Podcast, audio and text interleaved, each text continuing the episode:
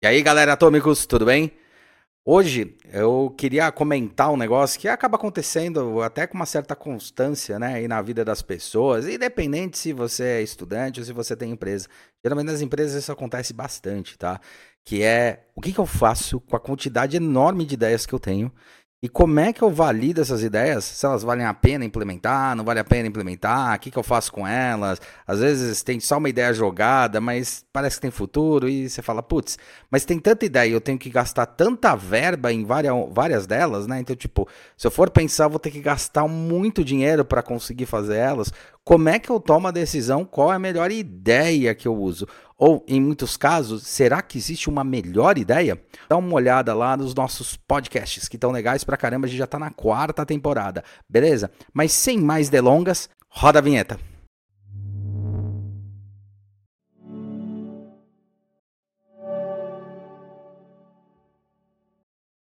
Olá, meu nome é Hulk Janelli, sou design de produto, sócio criativo da Atom Studios e Núcleos, youtuber, podcaster e professor universitário vamos lá para os pontos mais importantes, né?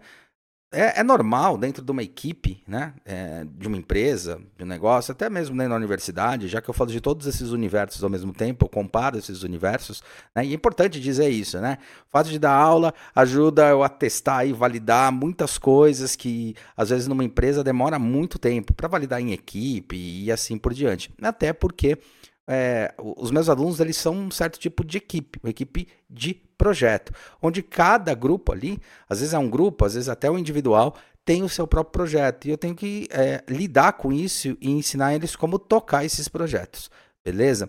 E ao mesmo tempo eles têm que manter lá o core que eu quero, que é o, a ideia do projeto. Então, de certa forma, eles são uma bela de um beta tester, né? Assim, até eu falaria um alpha teste de como funciona uma gestão de equipes dentro de uma empresa. Obviamente, as devidas proporções. É, na, na universidade você leva mais algumas coisas de boa, algumas coisas de naturalidade, até porque o risco é baixo, né? Então eu não preciso tirar o investimento da minha empresa, o investimento da empresa que eu dou para poder fazer isso. O investimento é deles, diretamente relacionado a eles. Mas, independente disso, é óbvio que dá para fazer alguns testes. Né? Quando você está dentro de uma empresa, dentro de uma equipe, você percebe que as equipes, né, principalmente as equipes criativas e de vários setores, têm muitas ideias.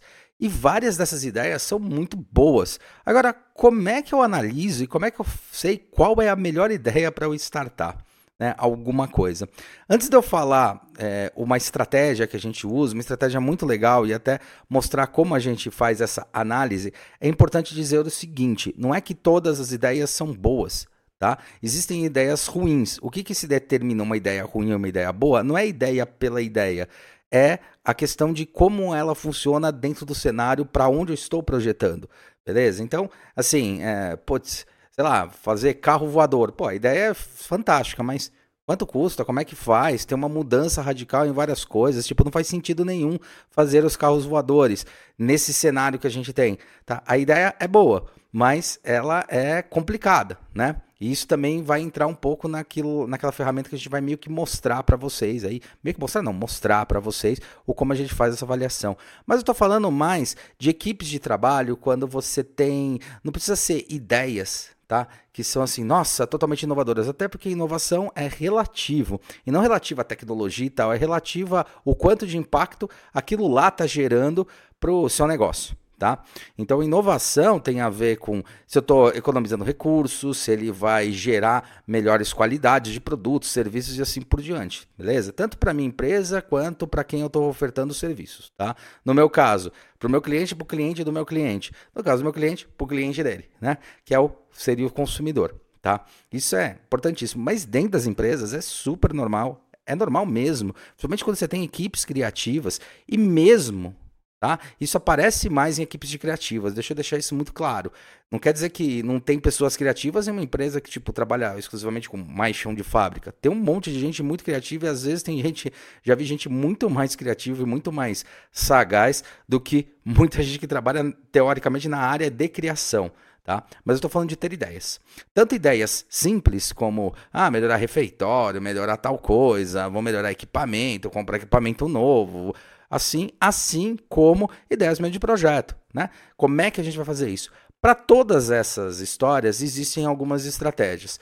Um primeiro assunto, uma primeira coisa que é muito importante colocar: não existe ideia ruim, existe a falta de vontade de executar, beleza? E muitas vezes o que a gente fala de ideia ruim ou não ideia ruim é tá mais relacionado a o, aquilo lá que eu falei agora há pouco. Quanto ela impacta, quanto ela tem a ver com a proposta da empresa ou o que eu quero ofertar, tá? É, então, essa história de não existe ideia ruim, mas existe falta de vontade de executar, a gente está limitando aí num certo tamanho, né, galera? Não estamos falando, tipo, ideias esdrúxulas. Ideias esdrúxulas não, pô, é ideias que vão contra a vontade, ou vão contra as pessoas, alguma coisa assim. Tá bom? Então não vamos, vamos colocar isso daí. O que eu quero dizer com essa história é que dentro de uma empresa, quando alguém entende, quando alguém está trabalhando dentro dela, provavelmente esses funcionários, essas pessoas que estão exercendo o projeto, essas pessoas que estão ali no dia a dia, estão observando, estão fazendo, todas elas têm grandes ideias para melhoria do, dos produtos e serviços, tanto internamente quanto externo. Ou seja, tanto relacionado à melhoria ali interna das coisas que acontecem na empresa, desde, ah, vamos fazer, sei lá, a cada 20, a cada uma hora, vamos fazer um descanso de 10 minutos, o pessoal que mexe no computador ali, o pessoal ali do, do escritório, porque isso é, estressa muito e no final do dia a gente descobre que tem menos produtividade. Né? Ou a yoga de manhã, que tem gente que gosta, gente que não gosta. Ou estender o horário do almoço. Ou, sei lá, é, dar, algumas liberdades em alguns momentos. Ou como a Microsoft, eu sempre cito aqui, né? Ou, já se tem vários vídeos, não é sempre, mas já se tem vários vídeos. É, ela dá um tempo ali, ela fala, ó, oh, você vai trabalhar 70% para mim e 30% você trabalha onde você quiser. E foi numa dessas que surgiu o Xbox. Esse exemplo eu dou bastante porque eu acho muito legal. Né? Essa história da empresa ter entendido que pode inovar e pode dar liberdade para os seus funcionários, desde que fala, ó, 70% do dia você vai trabalhar em cima dos negócios daqui. Você lembre-se que você tem metas a cumprir tal, tal, tal. 30% dele você faz o que você quiser. Se você quiser ir dormir, você vai. Mas é, o que a gente sugere é que você tenha ideias e de repente venha apresentar. Quando você vier apresentar, a gente pode é, desenvolver isso. Quem sabe, né? E eu acho que é aí que mora o ponto, tá? É, então são essas empresas, são essas pessoas que estão cheias de ideia. E às vezes a sua gaveta lá como dono de empresa, ou, ou, ou da parte, dessa parte aí, é, gestor dessa parte de inovação, ou essas coisas que estão relacionadas à, à empresa, né? pessoas que estão mais no nível gerencial, é, elas falam, tá, eu tenho um monte de ideia, como é que eu lido com isso? Tá? Bom, primeira coisa, né? Não pode ter ego. Né? É, o, a, a, ideia ela tem que estar relacionada àquilo que realmente você é, vislumbra como uma melhoria para a empresa, tá? É, eu acho que essa, essa, essa época do meio puxar o saco do chefe, essas coisas, está um pouco caindo por terra, tá? Eu acho que isso aí acontece ainda em empresas que são estruturadas em empresas familiares, tá? Na maioria das vezes, beleza? É, senão vão vir me chutar aí.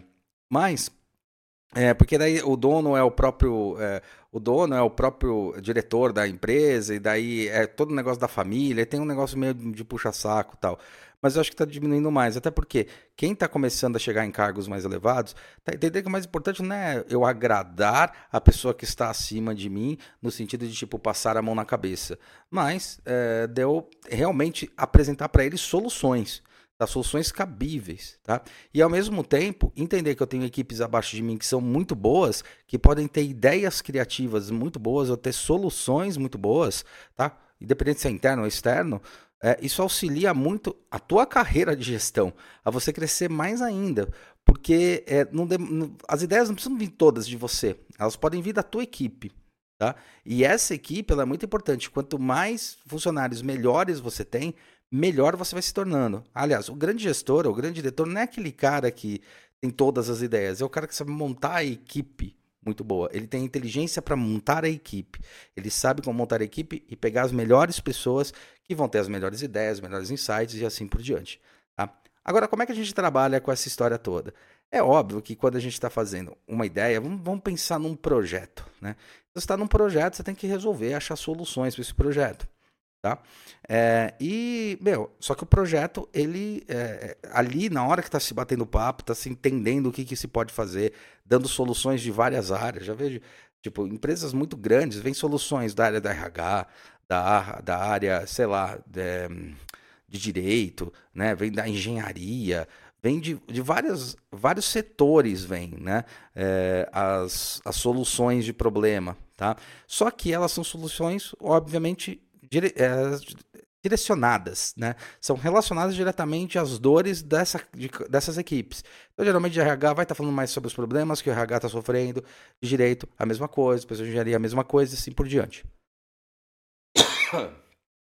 Como é que eu trabalho com esse setor? É legal você fazer dinâmicas com esses grupos, sempre que possível, tá? Isso ajuda muito. Só que, na hora que você tem um conjunto muito elevado de ideias, o que pode acontecer em qualquer momento, às vezes é numa tomada de decisão, às vezes é numa conversa, às vezes você tem ali com a sua equipe um monte de ideia, como é que eu tomo a decisão, quais são as melhores ideias? Ou quais são as, as ideias que eu vou implementar, as ideias que eu não vou implementar, tá?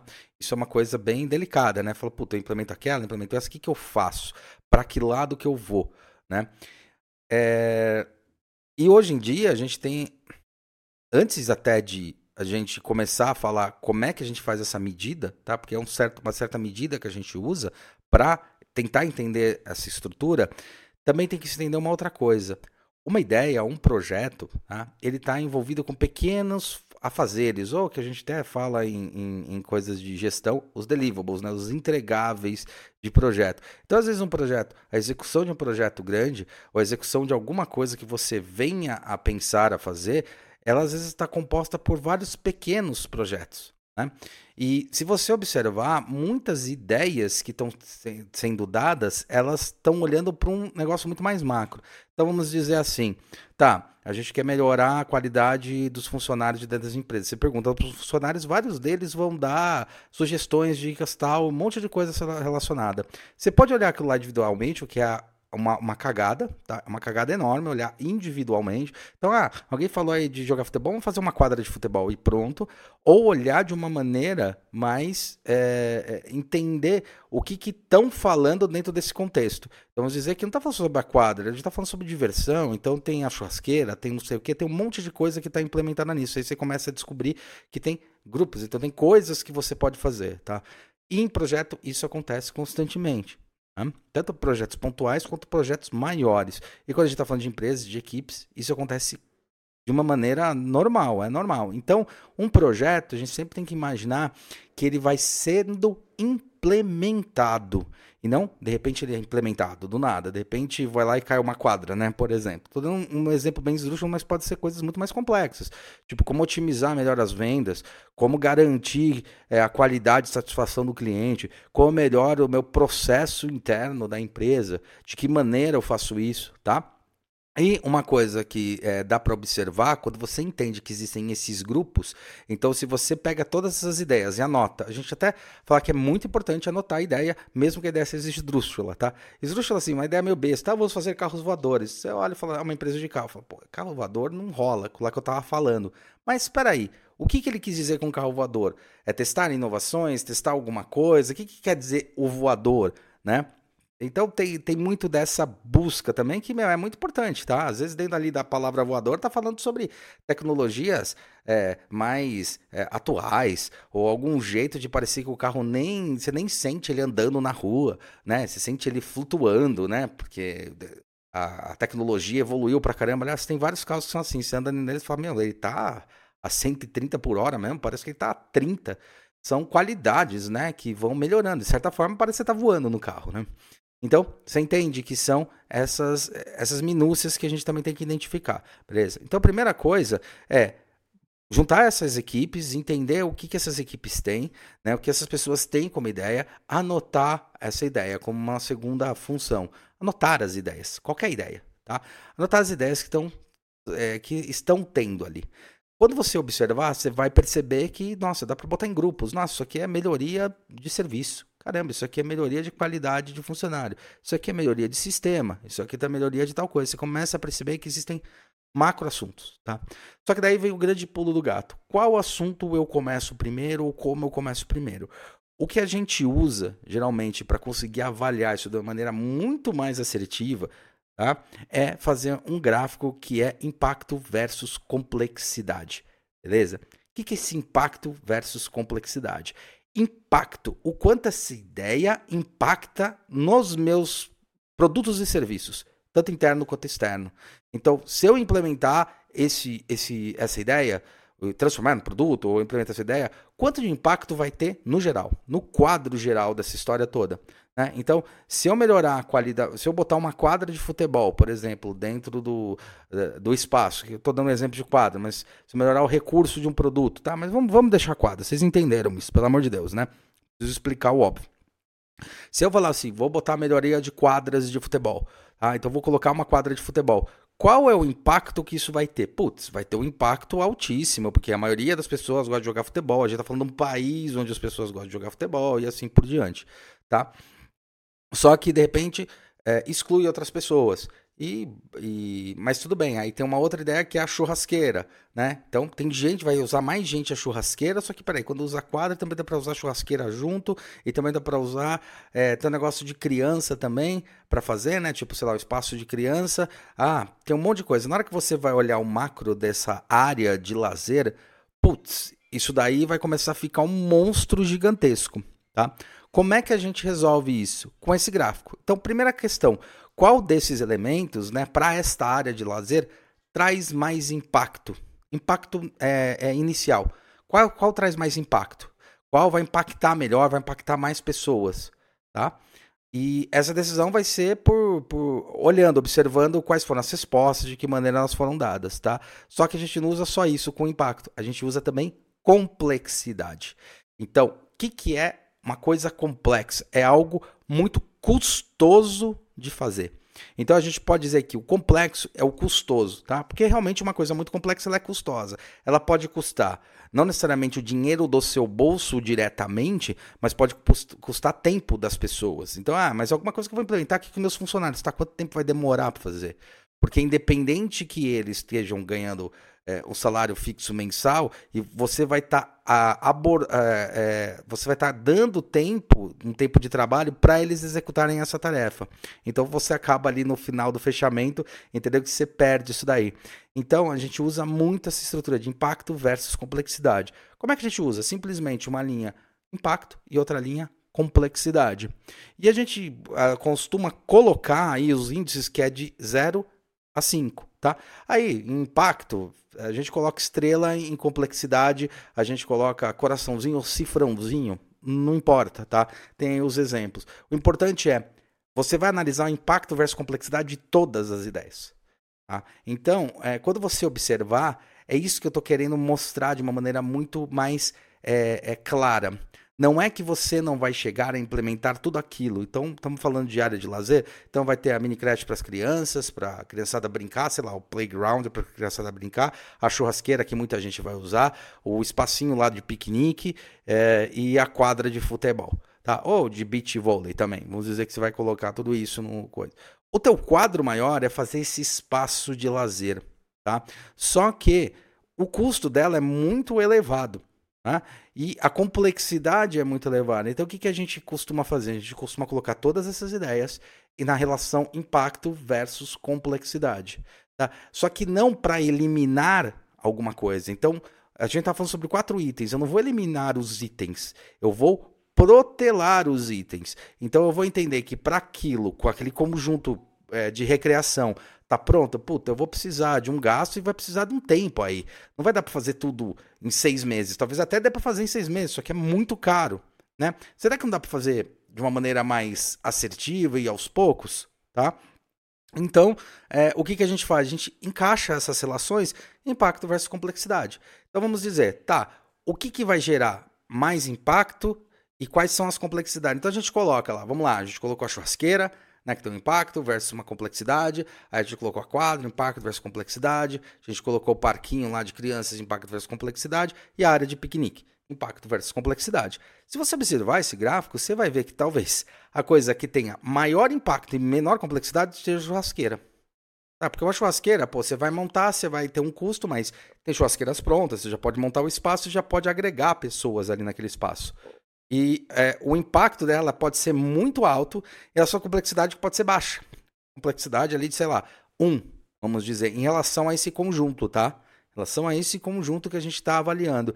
Por outro lado, se você olha a quadra, né? É, vamos dizer que o impacto da, da, da churrasqueira vai para 5, né? E a, e, e a complexidade 1. Um. A quadra tem impacto 5, mas tem a complexidade 5. tá?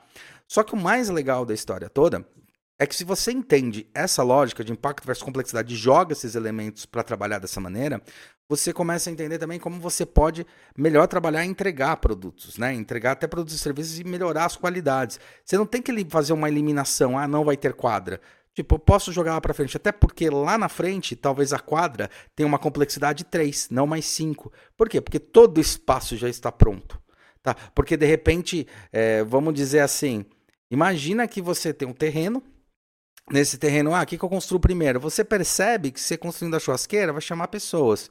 E, cara, às vezes a quadra ela vai surgindo, na quadra ou o campinho, né? Vamos colocar o campinho de uma maneira mais clara. É, ou o campinho vai surgindo porque os caras começam a fazer com a Havaiana, porque tem um espaço lá para ele jogar. Aí depois você comprou uma trave, que custa muito barato, você já colocou a trave. Aí depois você já arruma, fala, ah, mas aqui eu já vou colocar a, a parte de fazer os desenhos da, da, do campo de futebol, né? Você está vendo que você planejou esse campo, só que esse campo era muito caro, mas ele se tornou cada vez, ou muito complexo, vamos chamar de complexo, mas ele se tornou cada vez menos complexo porque você já começou a habitar esse espaço. E esse espaço acabou organicamente crescendo. Isso é um exemplo muito bom para a gente fazer isso. E a mesma coisa para qualquer outro tipo de tomada de decisão, tá? Então, vou lançar uma sequência de produtos, vou lançar. Ah, putz, eu tô abrindo a marca, eu quero lançar, é, sei lá, uma linha de celular, tá? Uma linha de, de produtos de tecnologia. E, cara, eu tenho celular, eu tenho. Eu queria fazer um celular, queria fazer é, um monitor, queria fazer. É, mouse, queria fazer um monte de coisa de eletroeletrônica. O que, será que eu começo? De onde eu começo? Tá? Aí você vê a relação de impacto versus complexidade. Às vezes você entende que para entrar no mercado, para impacto menos complexo versus complexidade, você fala, puta, o celular é altamente complexo e custoso. Tem um impacto alto. Tá? Aí você vai analisar o mercado. Mas olha que interessante, o impacto celular, vamos dizer que foi 5, assim como a complexidade é 5, tá? Nesse conjunto que você quer fazer. Mas observei que se a gente lançar ali um, um monitor, é, se a gente lançar uma coisinha assim, né, um monitor com teclado tal, para computador, a gente viu que tem um impacto ali 3, uma complexidade 1. Né? Quando vai fazer o mouse, talvez tenha uma complexidade aí 1, um impacto 2. Você vai analisando e fala, putz, eu vou lançar todos os produtos. Mas às vezes você começa com um pontapé inicial, aonde você identifica que existe mais impacto para o para o público, né, que você, a quem você está é, deleg, é, delegando, não, que você está imaginando projetar, e que tem menor complexidade, ou seja, menor custo para o seu bolso. Então é dessa maneira que a gente faz. Não importa a quantidade de ideias que você tem. O que importa é tentar identificar se essas ideias elas fazem parte de algum conjunto, tá? E que conjunto? Um conjunto que elas estejam é, naquele mesmo modo, né? Então, putz, é lazer, então o que, que tem? Estou criando uma empresa, então a gente está falando de telecomunicação, é, o que, que, são os elementos de comunicação? Então vamos falar, criar um microfone, ah, criar um celular, mas ó, microfone comunica, beleza, fone comunica, né? Aí a gente também tem som. Vocês entenderam essa ideia? Eu sei que às vezes fica um pouco confuso, mas não está confuso não. Tá confuso não, tá confuso. É, então isso é um, é um negócio que a gente usa muito, com bastante, é, com bastante assiduidade, eu ia falar, a palavra com bastante ênfase, tá? É, então, quando a gente tem uma ideia, tem um conjunto de ideias, como a gente analisa qual é a melhor ou a pior? A gente não analisa simplesmente falando, ah, essa daqui não dá, ela é muito cara, ela é muito, é muito ruim, é muito complexa, vai demorar muito tempo para fazer. Não, a gente deixa essa, essa ideia também estar presente nas outras ideias. Porque uma coisa que dá para se que dá para reparar com mais facilidade é às vezes você começa tá? Principalmente quem começa startup, isso é muito claro.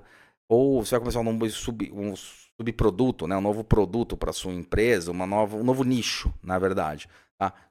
Para sua empresa, você vai ver que você quer chegar ali num, num, certo nível, mas você sabe que não vai ser para o ano que vem. Às vezes é uma, é uma coisa de curto, médio ou longo prazo. E lembrando que curto prazo a gente está falando de 3, 5 anos, médio prazo está falando de 5 a 15, longo prazo, mas depois de 15 anos. Tá? Falando alguma coisa é, em relação a essa curto, médio e longo prazo, tá? Então, é, você começa a imaginar como é que funciona, como é que você pode fazer funcionar de uma maneira muito mais harmônica e entende que o passo que você está dando primeiro com o primeiro projeto vai te auxiliar a chegar onde você quer, tá? Então, um, um, ponto bem legal é você usar essa ferramenta de impacto versus complexidade tá? para conseguir identificar por onde começar aquele projeto que é complexo. E você vai perceber aos poucos que conforme você for implementando pequenas ações, pequenos projetos, aquilo que era altamente complexo começa a se tornar menos complexo, mas continua tendo um impacto alto. Sacaram? Isso que é legal pra caramba, tá? Então você vai mexendo nessa história. Muita ideia? Anota as ideias, faz um negócio que a gente chama de cardápio de ideias, anota elas, identifica. Tem gente que anota por escrito, tem gente que é por desenho, mas você identifica o que você quer fazer, tá? Na implementação, do que você precisa fazer, e na hora de implementar, você identifica qual que tem maior impacto com menor complexidade. Você começa com essa: maior impacto, menor complexidade. Beleza? Para que na hora que chegue naquela de maior impacto e maior complexidade, você vai perceber que, bom, por exemplo, agora já tem menos complexidade do que tinha lá há 3, 4 anos atrás a ideia quando surgiu. Tá bom? É, uma coisa que é ruim é você investir em alguma coisa que tem baixo impacto e alta complexidade, tá? Isso aí é péssimo, tá? Péssimo. Quer dizer, vai ter um custo alto e não vai impactar quase ninguém, tá? E esse impacto é impactar as pessoas, impactar é, com efeitos positivos ou com o mercado e assim por diante. Beleza, galera? Então é isso que eu queria falar.